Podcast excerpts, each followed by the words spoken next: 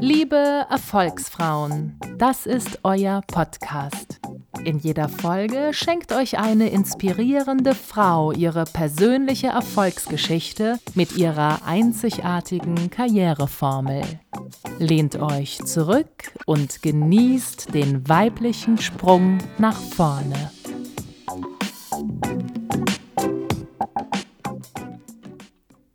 Gelassen agieren von Silvia Weimar-Hartmann Bewahren Sie die innere Distanz. Wie viel Platz räumt unsere westliche Lebensart der Gelassenheit ein? Und das nicht nur als nützliche Tugend zur Bewältigung von aktuellen Stresssituationen, sondern nachhaltig. Hat Gelassenheit etwas mit Ruhe bewahren, mit Ruhe einfordern oder mit ruhig werden zu tun? Bedeutet es andererseits, als gelassener Mensch immer in seiner Haut stecken zu bleiben und niemals aus dieser herausfahren zu dürfen? Eines ist klar, aktiv zu sein ist wichtig, blinder Aktionismus ist falsch. Denn wer sich von Sachzwängen und Terminen hin und her jagen lässt, trifft leicht die falschen Entscheidungen und das Gefühl permanenten inneren Getriebenseins wirkt sich negativ auf die Gesundheit aus. Obwohl in aller Munde ist wirkliche innere Ruhe doch rar geworden. So haben Sie sicherlich Ihre Oasen neben dem Job. Sie treiben Sport oder gehen zum Yoga, treffen sich mit Freunden oder haben ein anderes begeisterndes Hobby. Und diejenigen, die auf diese Weise auftanken können, beglückwünsche ich von Herzen. Ich nehme jedoch in meinem Umfeld immer wieder wahr, dass gerade auch die Auszeiten zu Pflichtzeiten werden. Das führt im Extremfall dazu, dass es disziplinarische Maßnahmen gibt, die zur Einhaltung der Hobbys geradezu zwingen, so gibt es Fitnessstudios, die eine Krankschreibung verlangen, wenn man nicht kommen kann, oder der Yogakurs bringt in jeder Stunde wichtige neue Übungen bei, sodass man irgendwann den Faden verliert, wenn man öfter fehlen muss. Am liebsten möchte ich Ihnen deshalb etwas ganz anderes vorschlagen. Gehen Sie jeden Tag mindestens eine halbe Stunde raus. Egal, ob Sie auf dem Dorf wohnen oder in der Stadt, ob sie einen lieben vierbeinigen Begleiter haben oder nicht. Hauptsache raus und Hauptsache gehen. Ganz unabhängig davon, ob sie fünfmal zusätzlich in der Woche ein Fitnessstudio aufsuchen. Und jeder, der nun im Geiste antwortet, ich habe aber keine halbe Stunde am Tag Zeit, meine Familie wartet mit dem Essen auf mich, meine Kinder wollen noch, dass ich mit ihnen spiele oder Hausaufgaben mache, die Steuererklärung liegt mit dem Zeigefinger wedelnd auf meinem Schreibtisch, jede Minute ist bei mir vertaktet. Okay, verstehe ich. Dann gehen Sie eben eine Viertelstunde raus. So lange, bis Sie diese eine halbe Stunde Zeit haben, um Ihre Gedanken zu sortieren und Sie werden schon nach einiger Zeit feststellen, warum ich Ihnen dies ans Herz lege. Denn erklären kann man das nicht, das muss man erleben. In der Ruhe liegt die Kraft. Alles verändert sich und das immer schneller. Handlungs- und noch viel mehr Zukunftsplanung, unternehmerische wie private, werden da zu einem steten Wagnis. Fehlende innere Ruhe führt da leicht zu Fehlsteuerung. Sie macht mürbe. Gerade wenn Sie eine Führungskraft sind, ist Geduld außerordentlich wichtig. Geduld üben sowie aktiv zuhören und zuschauen. Das sind wichtige Pfeile auf dem Weg der Gelassenheit. Wer immer nur Sender ist statt Empfänger, ist naturgemäß allzu oft der aktive Spieler und übersieht leicht wichtige Signale und Chancen, weil innere Unruhe die eigene Konzentration beeinträchtigt und die der Mitarbeiter ebenfalls negativ beeinflusst. Ein flatteriger und hektischer Chef verhindert genau das, was er so gerne hätte entspannt konzentriertes Denken und Handeln. Stattdessen führt es im zwischenmenschlichen Umgang zu aggressiver Konfrontationsbereitschaft, selbst bei nichtigen Anlässen. Dagegen ist die Fähigkeit, auch mal loslassen zu können, nicht zu verkrampfen oder sich auf etwas zu versteifen, Gold wert. Dem anderen seinen Erfolg gönnen, ja ihm sogar, soweit es eben geht, dafür den Steigbügel zu halten, bringt nicht nur situativ etwas, sondern wirkt sich vor allem nachhaltig aus. Denn es können ja durchaus auch einmal Zeiten kommen, da Sie Hilfe benötigen, um in den Sattel zu finden und dort zu bleiben. Andere Menschen in ihren Eigenarten, soweit es eben geht, zu akzeptieren, bedeutet, die Stärken zu fokussieren und nicht die Schwächen. Nein, ich lebe nicht auf Wolke 7. Natürlich weiß ich um Konflikte, die nicht mit einem einfachen Sorge dich nicht lebe aus der Welt zu schaffen sind. Das Team kann noch so harmonisch aufeinander eingespielt sein, es gibt immer Widerstände, die es ins Leben zu integrieren und denen es gleichzeitig zu widerstehen gilt, anstatt ihnen auf den Leim zu gehen. Denn Widerstände sind dazu da, um uns zu testen. Sie wurden nur dafür erfunden. Machen wir einen Sprung in die Elektrizitätslehre. Das Ohmsche Gesetz zeigt uns, dass kein Strom fließen kann ohne Widerstand und Spannung. Dass allerdings immer weniger Strom fließt, je stärker der Widerstand ist. Warum ich Ihnen das erzähle? Weil es die perfekte Analogie zu dem ist, was ich meine. Wir können als Führungskräfte die äußeren oder auch inneren Widerstände unserer Mitarbeiter nicht komplett ausschwingen, eben weil sonst nichts mehr fließen würde.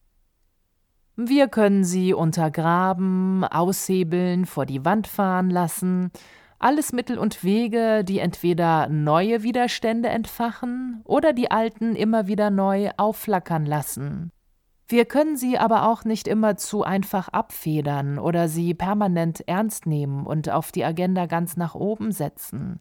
Denn der Arbeitsalltag und das Kerngeschäft müssen reibungslos funktionieren. Dafür braucht man alle Zeit und Energie.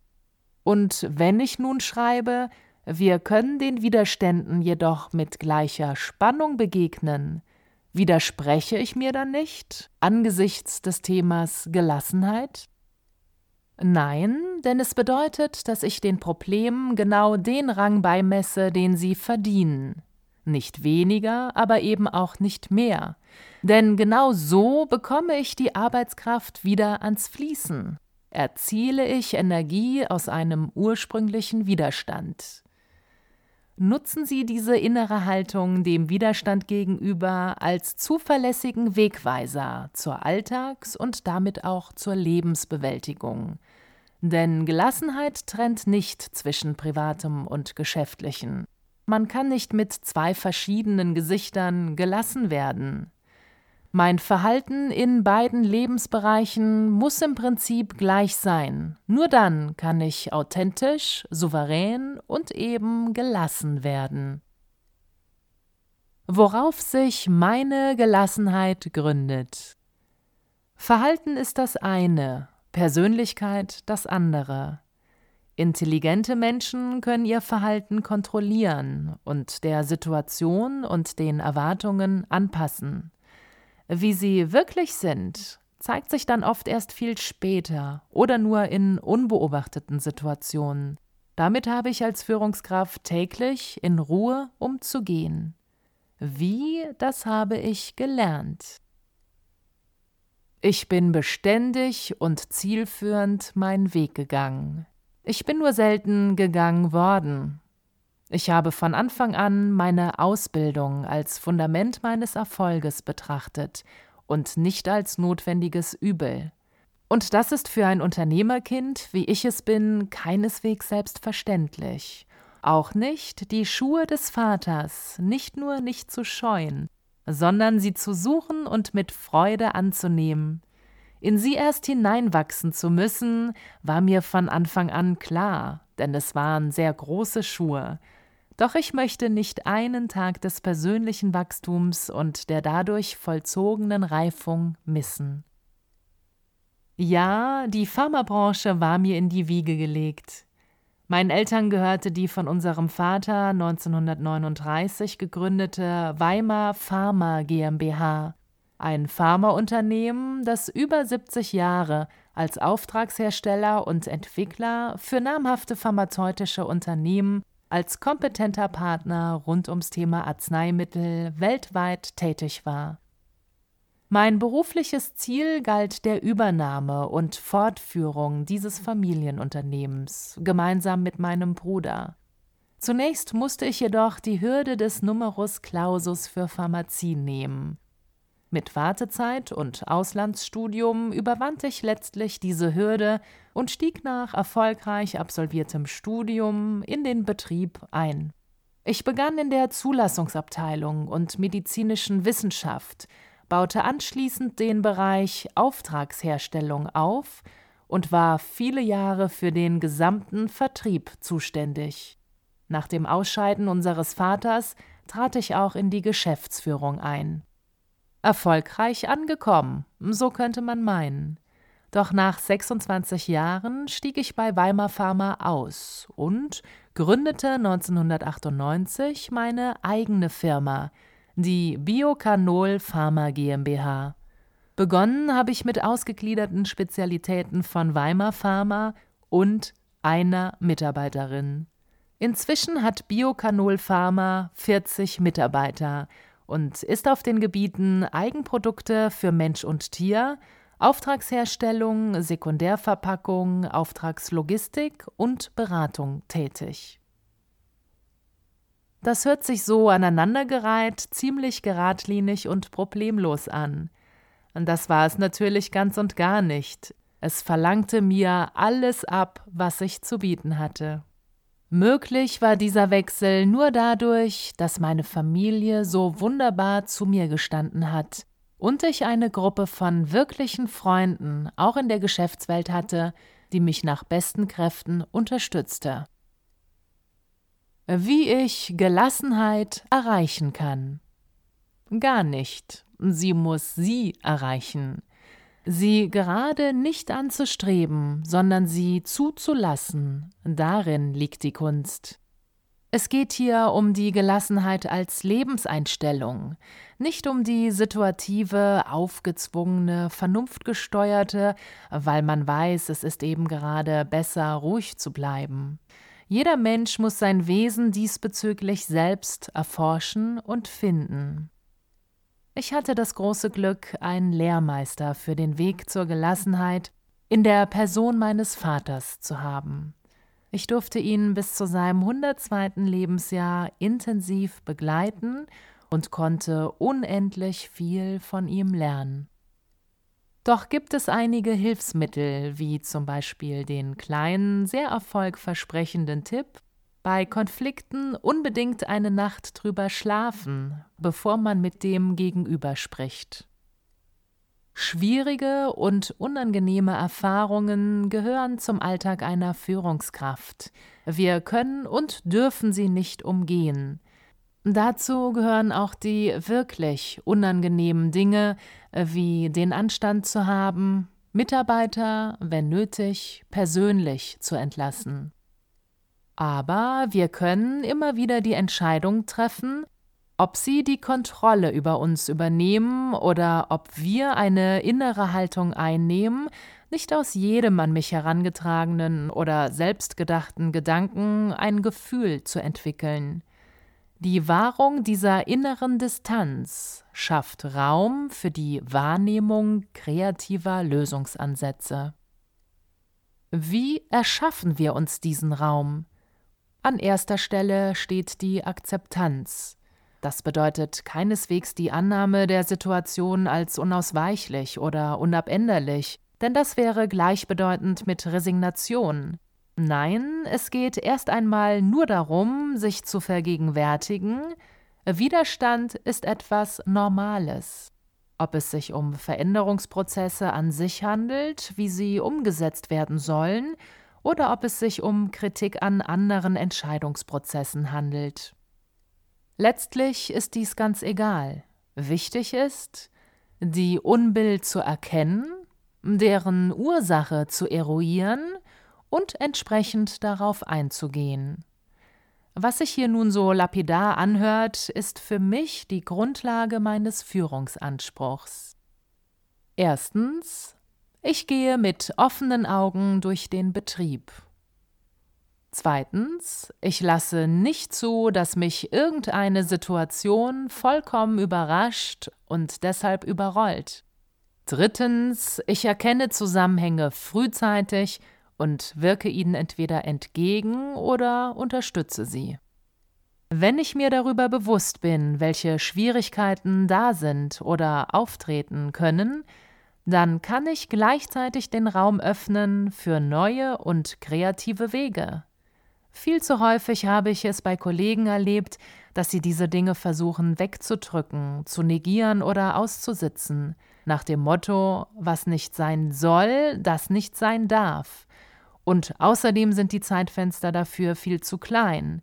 Das operative Geschäft viel zu stressig, die täglichen Herausforderungen viel zu hoch, als dass ich mir einen stetigen Blick darauf erlauben könnte, was sich vielleicht irgendwo im Betrieb zusammenbraut. Alles Ausflüchte, denn ganz genau darauf kommt es an. Und hat man die Erfahrung ein paar Mal gemacht, dass es sich lohnt, dafür Zeit aufzuwenden sickert die Gelassenheit allmählich in die Blutbahn wie durch eine Transfusion.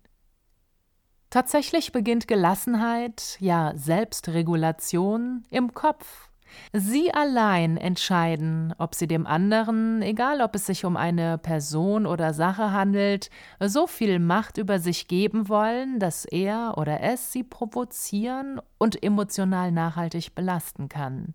Sie entscheiden, ob Sie beständig grübeln oder auf den Punkt zu einer Entscheidung finden wollen. Das ist sicher auch ganz oft ein längerer Prozess, aber eben auch ein konstruktiver und kein zermürbender. Wenn sie in sich selbst ruhen, werden sie zufriedener und glücklicher mit ihrem Leben. Dadurch treffen sie bessere Entscheidungen, die sie zunehmend gelassener werden lassen. Ein Kreislauf. Egal wie dick es auch kommt, ihr Verstand bleibt Herr der Lage und nicht ihre Gefühle. Gelassene Menschen sind oft erfolgreicher als die aufbrausenden Typen, weil sie Probleme und Krisen mit genügend Abstand betrachten können. Und natürlich sind derartige Ruhepole auch beliebter. Wer ständig nervös, sprunghaft und planlos agiert, gibt nicht gerade das Bild eines souveränen Entscheiders ab, eher das eines Getriebenen. Und solchen Menschen folgen allenfalls Lemminge. Ambitionierte Gelassenheit einen nicht gelassenen Menschen erkennt man leicht. Die, die vor Wut schäumen und am liebsten durch die Decke ging. Kennen Sie noch das HB-Männchen? Damals hat die Werbung etwas visualisiert, nennen wir es die emotionale Entgleisung eines Mannes, der nach Entspannung sucht und sie sich in Form einer Zigarette auch zuführt. In dem Fall half kein Gedankengang, sondern das Nikotin. Wie sehr beeinflussen Emotionen unser logisches Denken und damit unsere Entscheidungen? Und wie wirken sie auf unser unmittelbares reaktives Verhalten bei einer spontanen Entscheidung? Oder sollten wir sie vielleicht besser ausschalten, um einen kühlen Kopf zu bewahren und einen Sachverhalt ganz nüchtern betrachten? Dass Emotionen und unser Denken eng miteinander verbunden sind, werden wir nicht bestreiten können oder gar wollen. Und vollkommen gelassen mit sich im absoluten Reinen zu sein, bedeutet ja nicht, jede Emotion auszuschalten. Immer nur auf der vernunftgesteuerten Seite des Lebens zu stehen, kann sehr mühselig sein. Das ist allerdings auch nicht meine Vorstellung von ambitionierter Gelassenheit. Denn die ist erstens dynamisch, ohne dass die Luft ausgeht. Zweitens hat Erwartungen, ohne zu überfordern. Drittens kontrolliert ohne eisenharten Griff. Viertens weiß, dass man nichts mit Gewalt erreichen kann. Fünftens verbiegt weder sich noch andere. Und sechstens erwartet Antworten auf konkrete Fragen. Sie ist außerdem eines ganz bestimmt, geduldig, aber sie ist eines ganz gewiss nicht, abgeklärt. Dies führte zu Stillstand, und das passt überhaupt nicht zu mir. Während die Akzeptanz von Dingen oder Situationen, die definitiv nicht mehr änderbar sind, sehr wichtig ist, und das Vertrauen in mich selbst, das eine vom anderen zu unterscheiden. Unsere Welt ist nicht perfekt, und genauso wenig sind es die Organisationen, die der Mensch hervorbringt. Wer diesen klaren Blick hat, ist schon einen entscheidenden Schritt weiter. Gelassensein fällt aber immer dann besonders schwer, wenn wir mit Engagement, Leidenschaft und Herzblut an ein Projekt gehen. Je höher der Energieaufwand und je stärker die Einbindung und Identifikation sind, umso höher ist die Gefahr des inneren Dampfkessels, dann wollen wir gewinnen, unbedingt, auf Biegen und Brechen. Doch ist das immer klug? Nein, denn Gelassenheit bedeutet für mich auch noch etwas anderes sehr Essentielles. Ich muss nicht immer die Bühne einnehmen. Das habe ich nicht nötig.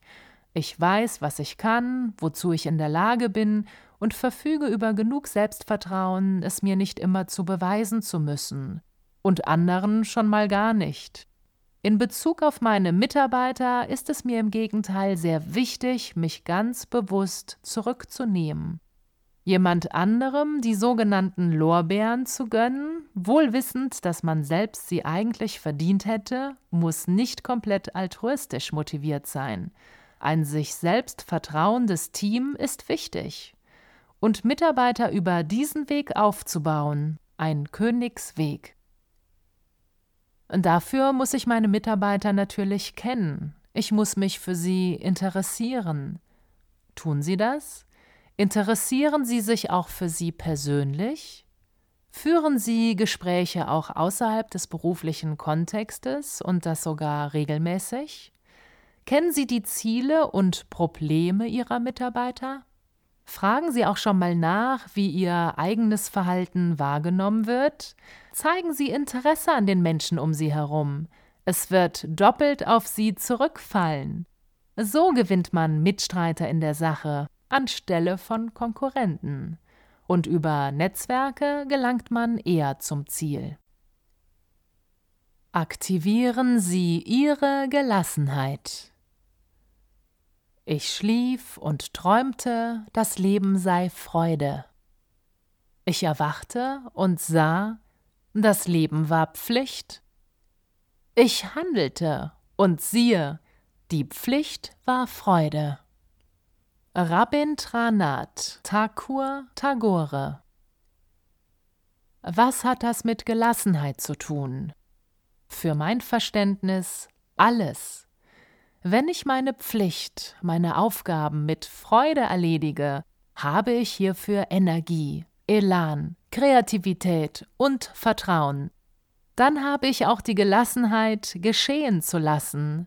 Ich versuche nicht etwas zu erzwingen, für das die Zeit noch nicht gekommen ist. Ich kann Freude teilen und somit erfolgreicher sein. In Tagores Gedicht steht noch ein wichtiger Hinweis. Man muss handeln, um Freude erleben zu können. Gelassenheit ist also immer auch etwas Aktives. Sie darf niemals mit Gleichgültigkeit verwechselt werden. Sicher gibt es immer Konstellationen, Dinge, Probleme, die sich einfach nicht ändern lassen. Dann geht es darum, dies zu erkennen und hinzunehmen, um nicht meine ganze Energie sinnlos zu verschwenden und mich zu verrennen. Manchmal muss ich auch ganz einfach gehen, vielleicht etwas Neues aufbauen, eine neue Aufgabe suchen. Bei solchen Entscheidungen ist es gut zu wissen, dass ich mich auf mich selbst verlassen kann, dass es nichts gibt, was mich total aus der Spur bringen kann. Spätestens in solchen Momenten erkenne ich, welche Kraft mir die Gelassenheit gibt.